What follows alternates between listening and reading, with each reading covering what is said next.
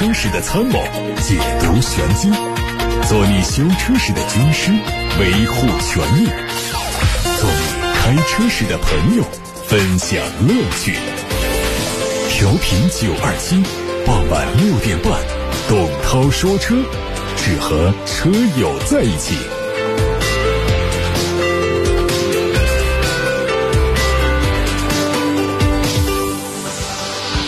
我是董涛，欢迎来到六点半到七点半直播的董涛说车。除了调频九二七的电波之外，还有蜻蜓、喜马拉雅这些音频 APP 平台都可以听到直播以及往期节目的重播。董涛说车的微信公号、微博等平台也能收听到往期节目的重播音频。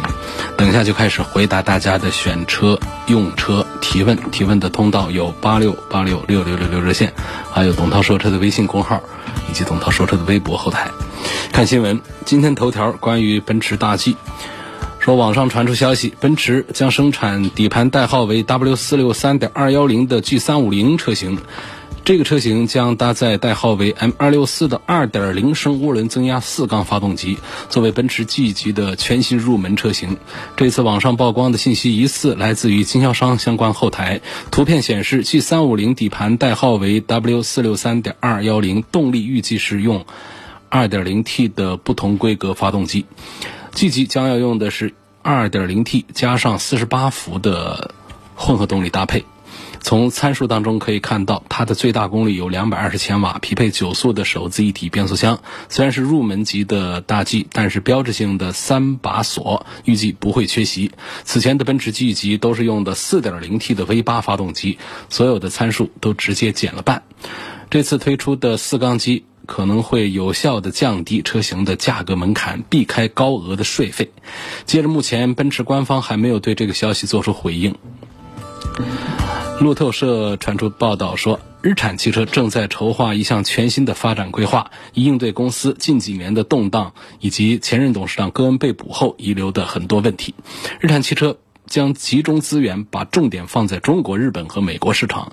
这个计划可能于五月二十八号正式发布。这不仅仅是节约成本的计划，更重要的是实现运营的合理化，重新定义并集中打造经营的重点。新战略将解决日产前 CEO。戈恩过度扩张的问题，在戈恩执掌日产汽车的时候，为了扩大日产汽车的销量和市场而采取大幅打折等以价换量的策略，伤害了品牌价值，造成日产的廉价化。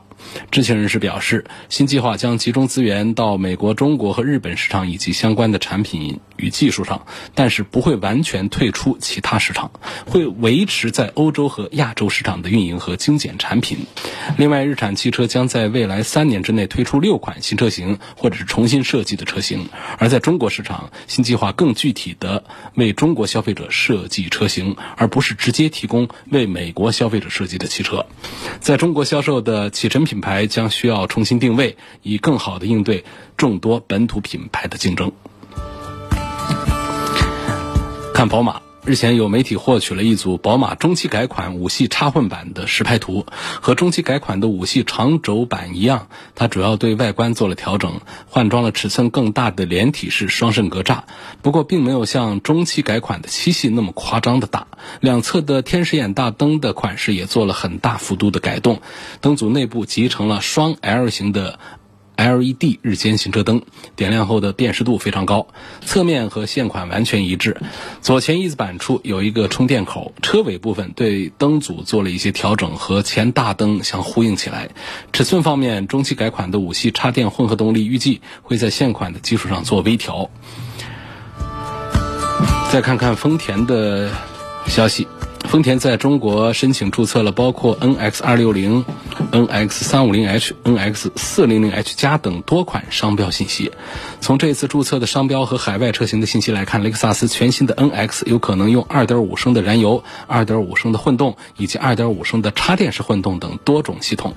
此前的消息说，雷克萨斯全新的 NX 将基于 GAK 平台进行打造。设计方面依旧会用家族标志性的纺锤形的进气格栅，而内饰会参考。UX 也将会采用最新的家族设计风格，并且新车的尺寸有可能进一步增加。值得一提的是，这次新增的 NX 400H 加可能是一款全新的插电式混合动力车型，预计将搭载和海外版的丰田全新荣放相同的动力系统。这个系统是由2.5升发动机加电动机组成的。参考海外版荣放的车型数据来看，这一套动力系统的综合功率会超过300匹马力，而它的零百加速时间可能不超过六秒钟。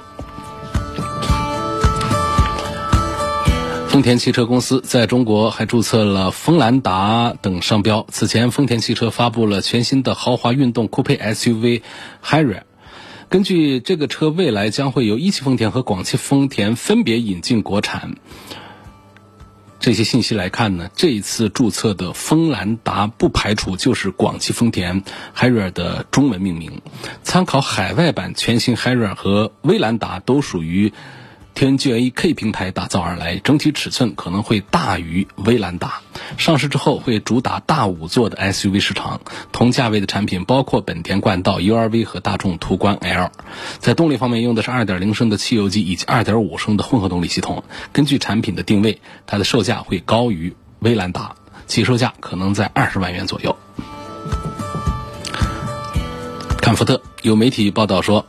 长安福特现在正在进行一些新产品的准入工作，而 CX482 是福特锐际的内部代号，意味着锐际还将推出插电混合动力版本。目前没有关于这一套动力系统的准确信息，预计会基于 1.5T 车型打造，采用 1.5T 发动机加电动机组成的插电混合动力系统。目前锐际的2.0升车型。起售价是十七万九千八，那么一点五 T 车型肯定会进一步便宜，估计是在十六万元左右起步。锐际插电混合动力版本的售价会高于一点五 T 的燃油版，预计在十九万元左右。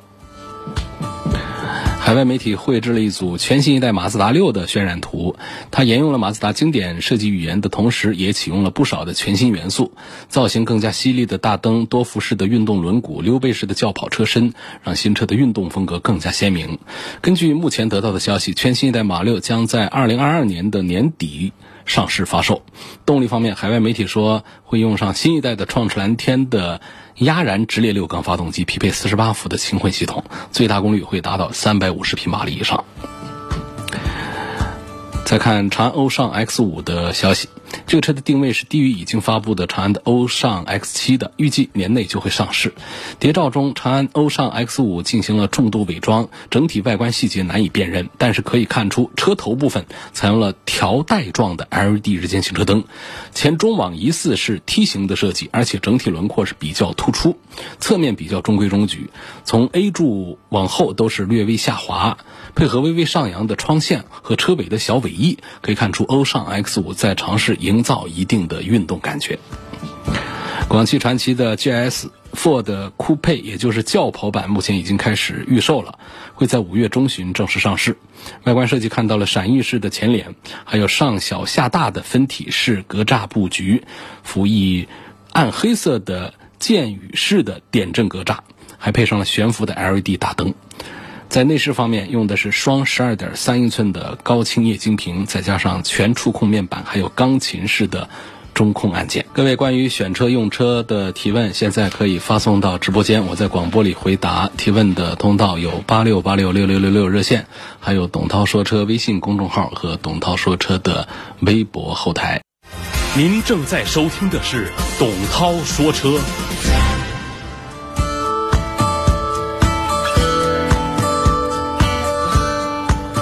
好，欢迎各位收听节目的同时，把选车用车的问题发送到直播间来。董涛在武汉的直播间恭候各位的问题。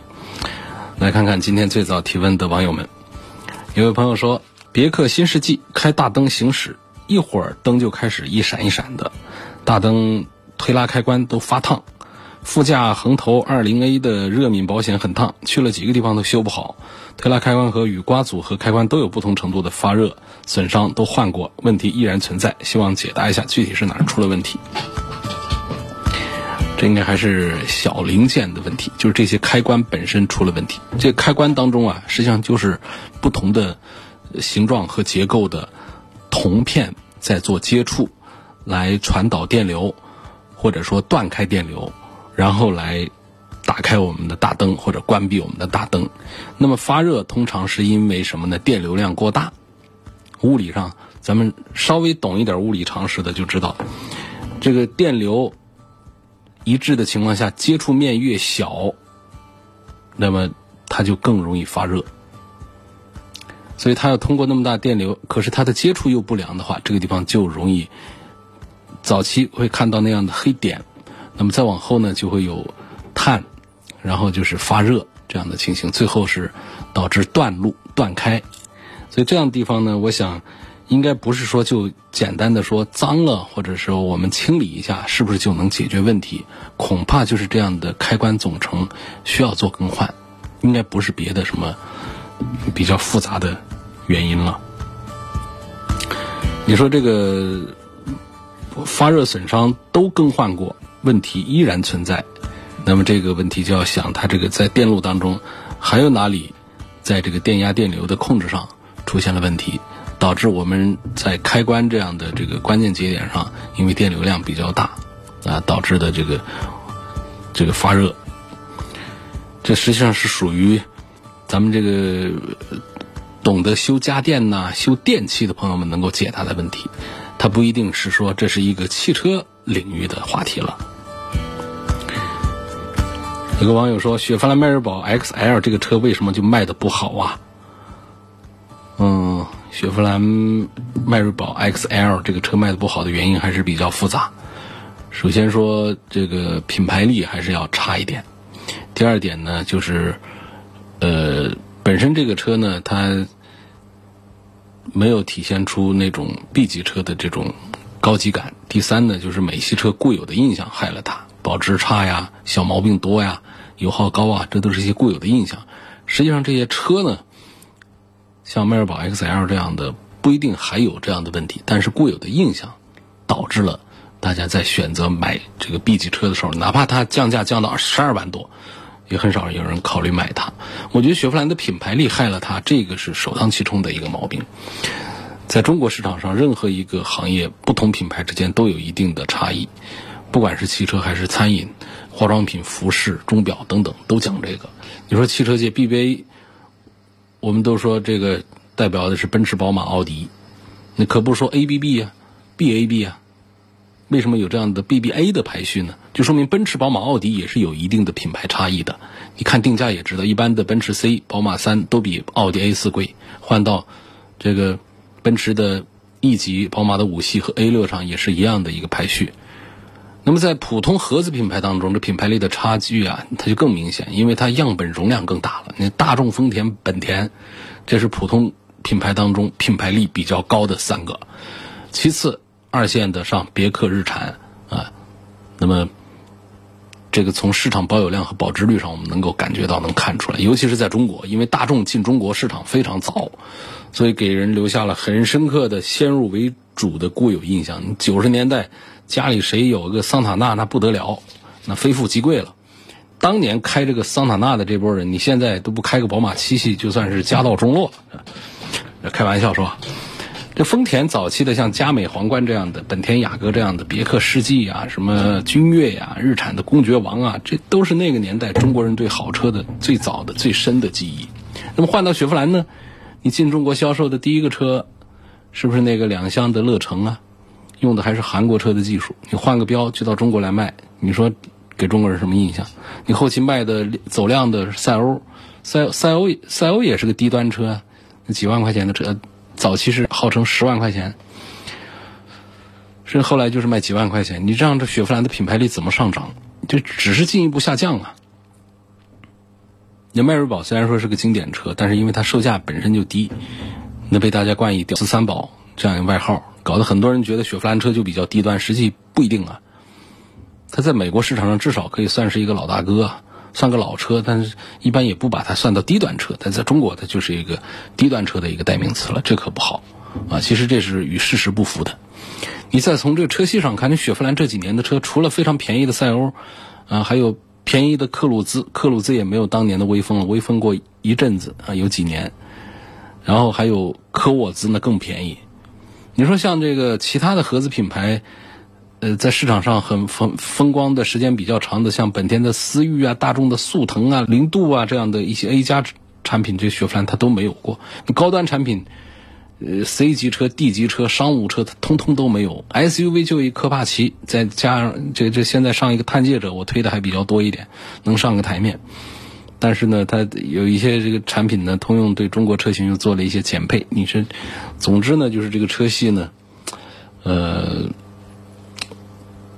就是档次上不去吧，嗯，所以大家千万不要以为说牌子不重要，呃，我们百分之八十的人买车是看牌子的，不是单单看车的，那八成以上的中国人买车还是先看牌子。中国人，呃，这个多数还是要面子，这个大家都知道。一车的品牌好坏，在很多人心里就是我有没有面子的体现，不然为什么那么多人强行的？强行的其实都养不起，他还得上这个 BBA 呢，上奔驰、宝马、奥迪呢，就是这个道理。再举个例子，像大众的那个迈腾跟斯柯达的速派，是吧？兄弟车型吧，一样的变速箱，一样的发动机，一样的底盘平台。然后斯柯达的人都说，懂大众的都买斯柯达了，但是为什么他就呃，像这个速派，它价格便宜几万，后备箱还更大，销量呢？只有那个迈腾、帕萨特的十分之一啊，就差不多的车换个标，销量它就翻十倍，这就是品牌的力量。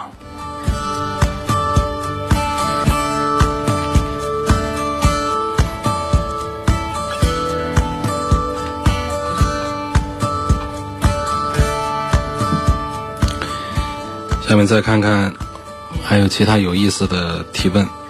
哦，对。有个朋友还是问到这个疫情期间的车险的话题，这也是得跟大家再聊一聊。昨天其实都一句话带过了。呃，疫情期间的车险是可以进行延期的。啊，有位网友问，那这个问这个疫情期间的车险可不可以延期啊？除了保险，就是在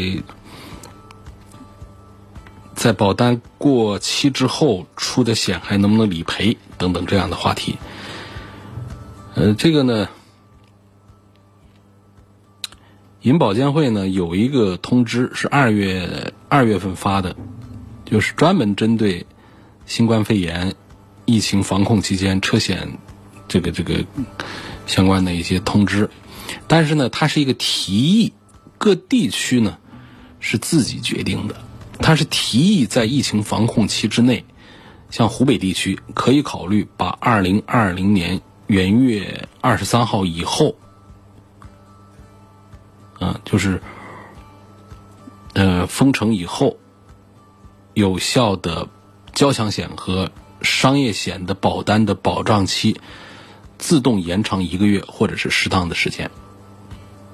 然后呢，像浙江，浙江它就是。对于因为这个新冠肺炎疫情管控停止行驶的营运车辆，可以最多延长四个月。各地的政策都不一样。然后呢，关于那个受疫情影响期间没有按合同约定续保的，就是交费的没交保险费的，保险公司是不是应该承担保险赔付的责任的？这个呢，这个呃，银保监会也有一个说法，就是。就是保险合同的宽限期呢，指的是保险公司对投保人没有按时缴费所给予的宽限时间。法定的宽限期为六十天。那么保险法规定呢，在六十天的宽限期之内，即便没交这个续期的保险，这个保险合同仍然是有效。那么在这期间发生保险事故呢，保险公司仍然是要这个承担保险责任的。好像有这么一个六十天的这么一个。说法包括这个人身保险合同，也是在这个续期保险缴纳期限截止后的六十天之内，这个好像有这样的一个一一个政策，不太准确啊。那么湖北这边呢，保险行业协会呢有实施的细则，它具体说呢，就是受疫情影响，对湖北省内机动车保险给予保险延期，延长时间是延长时间的终止日期是参考。取消车辆进行的日期为准，这个时间是四月八号，啊，延长的时间终止日期是四月八号。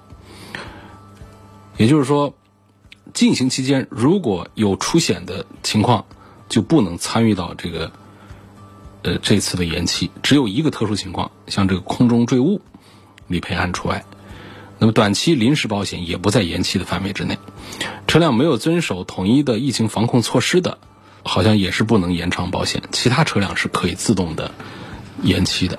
按照它的规定的细则来看的话呢，首先这个延长天数是等于疫情防控期的天数，然后疫情期间保险到期的车辆呢，完成续保之后，呃，在新保单上延期，然后在疫情期间承保的新车的保单呢，以及疫情前已经脱保的、疫情期间再投保的保单，延长天数呢，它有一个算法，然后还有这个疫情防控期间已经停止办理了停驶的车辆，然后停驶期。延长的天数是等于保单顺延时长减去停驶的时长，这很复杂。大家去这个银保监会的网站上去搜一搜相关的通知文件，以文件为准。我这说的都是凭记忆。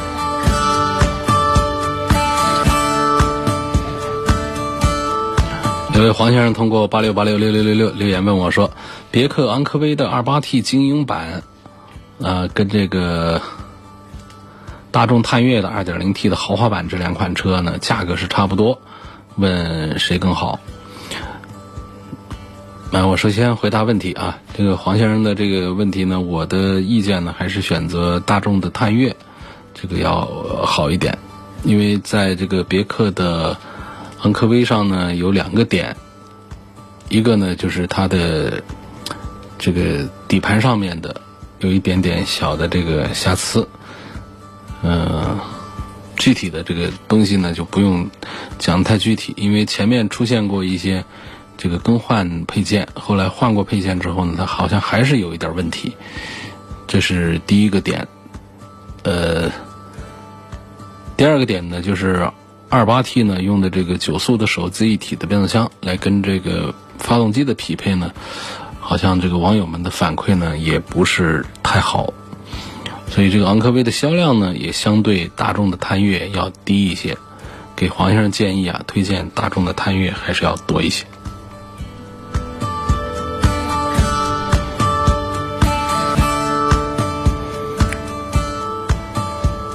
有问到说，轮胎装在钢圈上要不要刷润滑油？这个，呃，从安装的角度看呢，我们更多的。轮胎店呢是刷的那个什么洗衣粉呐、肥皂、肥皂水这些东西，是稍微提供一点润滑，便于安装的。也有说法说这个有腐蚀，我觉得对于那点东西来说，这点腐蚀又又不是经常刷，应该问题不太大。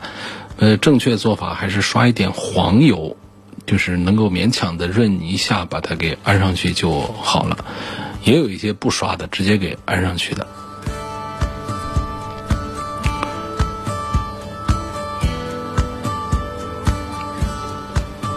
呃，下面还有一个问题，问到这个机动车年检会不会能不能延期？这个也是有有一个具体的，也不算具体吧，反正有一个说法，就是首先呢，武汉啊，武汉的这个机动车的检测机构啊，基本上在四月份开始就恢复了检测的业务。那恢复之后呢，曾经号召过大家错峰去检测，那么在。呃，封城期间，大家车辆错过了年检时间的，不会受到处罚，就是这些车在路上跑也不会受到处罚。但是呢，没有给出一个具体的延期到什么时候还有效的这么一个准确的日期，所以大家呢提醒大家，已经车检到期的要尽快、尽快的，还是要把这个年检工作把它完成，不能一直往下拖。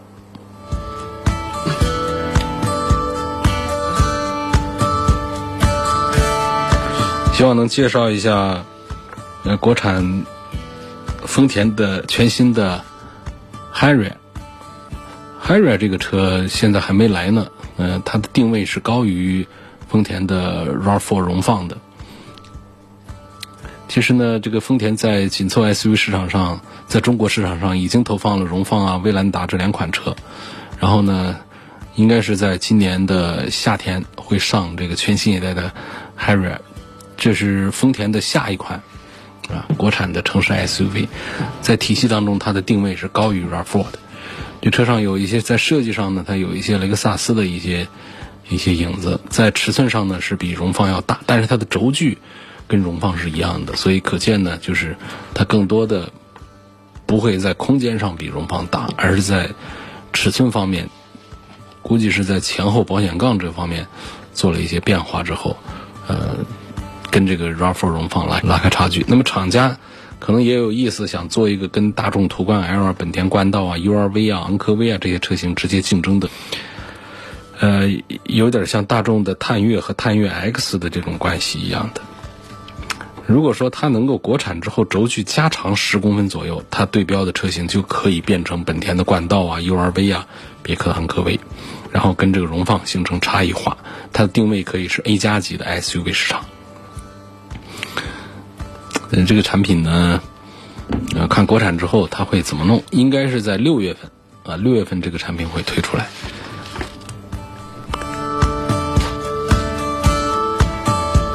下一个问题说，我是广汽传祺的 GS 五的用户，车刚满了六年，第一次上线检，然后四月十三号第一次去。外观检查完了之后呢，上线环保年检，然后结果显示 OBD 连接失败，要去 4S 店升级行车电脑。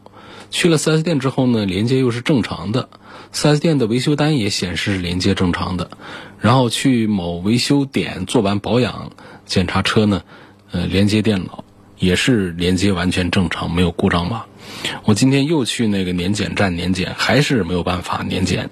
退钱之后，年检的师傅说，这个年检站的设备是广东产的，碰见很多这车型啊，很多品牌车型都是连不上。然后推荐我去其他的地方年检，说他们其他地方的设备是另外一个城市生产的，可以连接。问一下，是否有些客户的年检跟我一样的遭遇？那么这儿我们就在节目当中问大家，如果有的话可以举个手。看来自微信公众号的消息，这位姓朱的网友说，广本的冠道，呃，希望推荐到底买 1.5T 的还是买 2.0T 的？1.5T 配的是 CVT 变速箱，虽然说动力稍小一点，但是非常的呃平顺节油，而且呢匹配的比较好。那么 2.0T 的呢，发动机是大。然后配的这个九速的手自一体变速箱呢，不是本田自家产的，这个匹配的效果呢不算是比较好。如果这两个当中一定要做一个取舍的话呢，我倒是主张更便宜的、更稳定的，就是动力稍弱一点的这个 1.5T 的版本，不是太推荐，不是优先推荐配置更高的、动力更强的 2.0T。凯美瑞的2.0豪华和雅阁的混动次低配该怎么选？注重的是舒适省心，后期的用车成本，嗯，这个都没问题。这两个车在舒适省心、后期的费用方面都是差不多的档次，差不多的水平。希望评价一下宋 Pro 的 DM 和唐燃油版，发了好几次都没评价过。本人又想感受到科技感，然后又想它的油耗很低，然后就是。还想呢，这个坐很多人，最好是能坐下两家的大人小孩这个不要有这样的一种想法，因为要要想把两家人都坐下的话，两家大人，这到底几个人？那起码是五个人以上了吧？五六个人的这样的，六个人以上的，那是不是应该考虑一个 MPV？你这个 SUV 的个儿再大，也不行。那个儿再大，它的六个座位、七个座位，它其实坐的也不舒服。而且平时我们也不会经常两家人都一起出门呐，这个应该是不太现实。这当中呢，我推荐唐要多一点。这车呢，嗯，在这个驾驶感受方面呢，其实是很呃很多地方呢，它是借鉴了奔驰的某款产品的东西的。那包括它的这个电动版也好，还是它的这个燃油版也好，燃油版呢价格便宜，呃，其实动力表现也还不错。这套底盘我是呃挺看得上的，开起来的感觉还是挺高级的。那么，我觉得你这个预算之下，有没有可能会考虑一下这个唐的新能源，这个价格高一点，这个插电式混合动力系统这一套呢，我觉得在目前的这个二十几万的当中，我觉得还是很有竞争实力的，就是添一些预算吧，添一些预算。那么送的这个 Pro，呃，这个价格这个肯定是便宜多了，包括这个 Pro 新能源，这个价格呢，你要买到高配区的话，也得上二十万上去了。我是不太赞成在这个呃小尺寸的产品上，而且买的是个比亚迪的一个品牌。今天节目已经说过了，这个品牌还是很重要的。然后呢，我们花到二十万的价格来买，如果我们愿意。花到二十万的价格的话呢，那不如就买这个比亚迪的唐去，就多花一点钱。你实际你买可能会觉得这个唐的新能源价格贵了，但是唐的这个呃二点零 T 的燃油版的价格也就是十三十四万的样子，那这个跟这个宋 Pro 的这个新能源的价格比还是要便宜一些，所以我赞成呢可以看一下唐的燃油版。嗯，最好是上到二十万以上的话呢，去考虑一下唐的这个新能源版。想看一看君威的 GS 这个车，主要考虑的就是百公里的加速，呃，还有各项配置该有的都得有，还要性价比高。这其实我觉得这个追求百公里加速啊，嗯，不是一个太太正确的一个选择，因为在像这个。君威这样的产品上呢，呃，你说它就是快，不能说真快到哪儿去。呃，GS 这个产品跟这个普通版的相比呢，快那么一点，就七秒多钟。实际上，我们买的其他的一些 2.0T 的高功率的这个车型上，也会像大众的一些车，也是在八秒钟左右的这个提速。这个追求呢，因为这个我们去买到它的顶配上去，然后呢。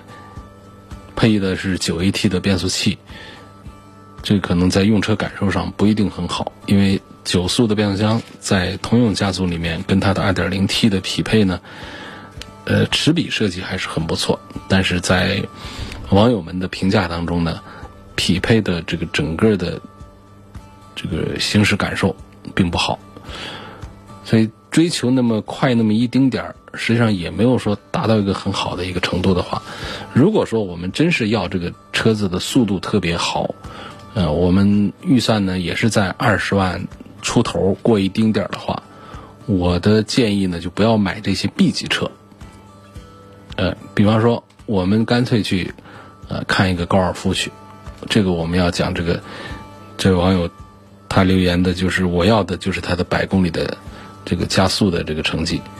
这样的话呢，你可以看这个高尔夫，大众高尔夫的 GTI，这个 GTI 呢用的 2.0T，动力也不大，但是它小啊，是个两厢车啊，这个零百提速你就会感觉感觉呢，真还算比较快的，六秒多钟了，这比君威的 GS 的驾驶感受实际要更好一些的。我觉得要买这个君威，君威现在优惠幅度都挺大的，我们不用去考虑它的这个 GS 版本。我们就买它的 1.5T 的这样的版本，就是图个价格便宜。实际上呢，也不是说就慢多少。如果我们要车子快的话，干脆去买一个小一点的两厢车。问奥德赛是不是要出新版了？从这个发布的时间来看，我觉得应该现在还没有到这个出新款的时间。这一代的这个新的奥德赛出来的时间，呃，有几年？也差不多快了吧，我估计今年应该是没戏的。新版的奥德赛，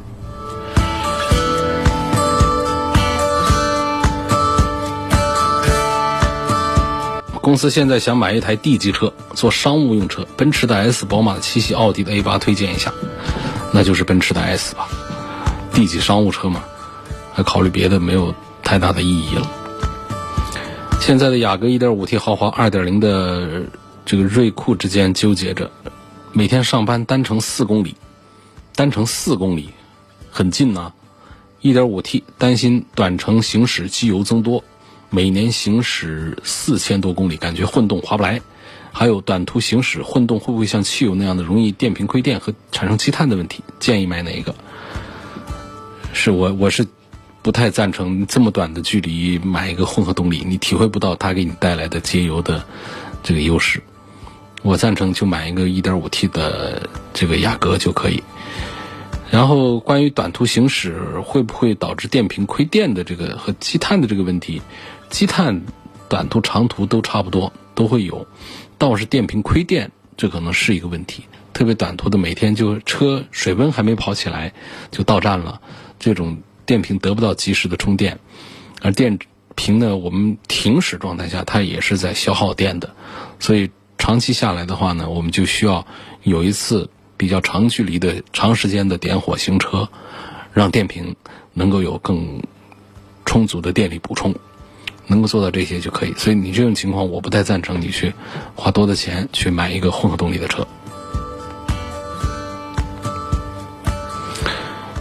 这现代途胜的 1.6T 双离合四驱旗舰型，一八年三月份买的，然后一九年上的牌，开了一千公里。说这个车是测评机构拆开后恢复的车，现价十五万五。这个话题也是我回答过的。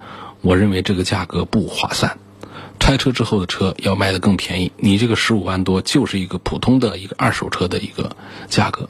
你不要看它只有一千公里的一个行驶里程，这车在拆车机构拿着拆呀、捯饬的还原之后的整体的质量和性能，跟这个新车。或者说跟我们普通用户用过的二手车相比，还是要差一些的。下面有个话题问到说，汽车划痕蜡对轻度划痕有没有修复的作用？修复的原理是什么？该怎么选购汽车的划痕蜡？因为我们这个汽车的油漆啊，它其实有好几个层面，只要没有伤到底漆，只是表面的浅层的这个的话呢，我们通过研磨掉那种毛糙的部位。然后让它重新上光之后呢，我们肉眼是难以察觉出来的，所以这就是这个研磨型的这个划痕蜡对于我们很浅的那种细微划痕的修复作用。但如果说比较深的话，那还是解决不了的。它这个原理其实就是一个研磨，就是把我们油漆表面划伤的这个地方把它磨光磨平，看起来它就跟旁边的油漆是一样的了。还有问沃尔沃的 S 九零的最低配和凯迪拉克 CT 六最低配这两个做对比，优惠完价格差不多，应该选哪一款？我推荐凯迪拉克的 CT 六多过于沃尔沃的 S 九零。CT 六这个车，我觉得还是埋没了它。其实它在很多方面用料啊、配置各方面，它是很足的，是个很值钱的一个车，但是就是卖不动，价格也便宜。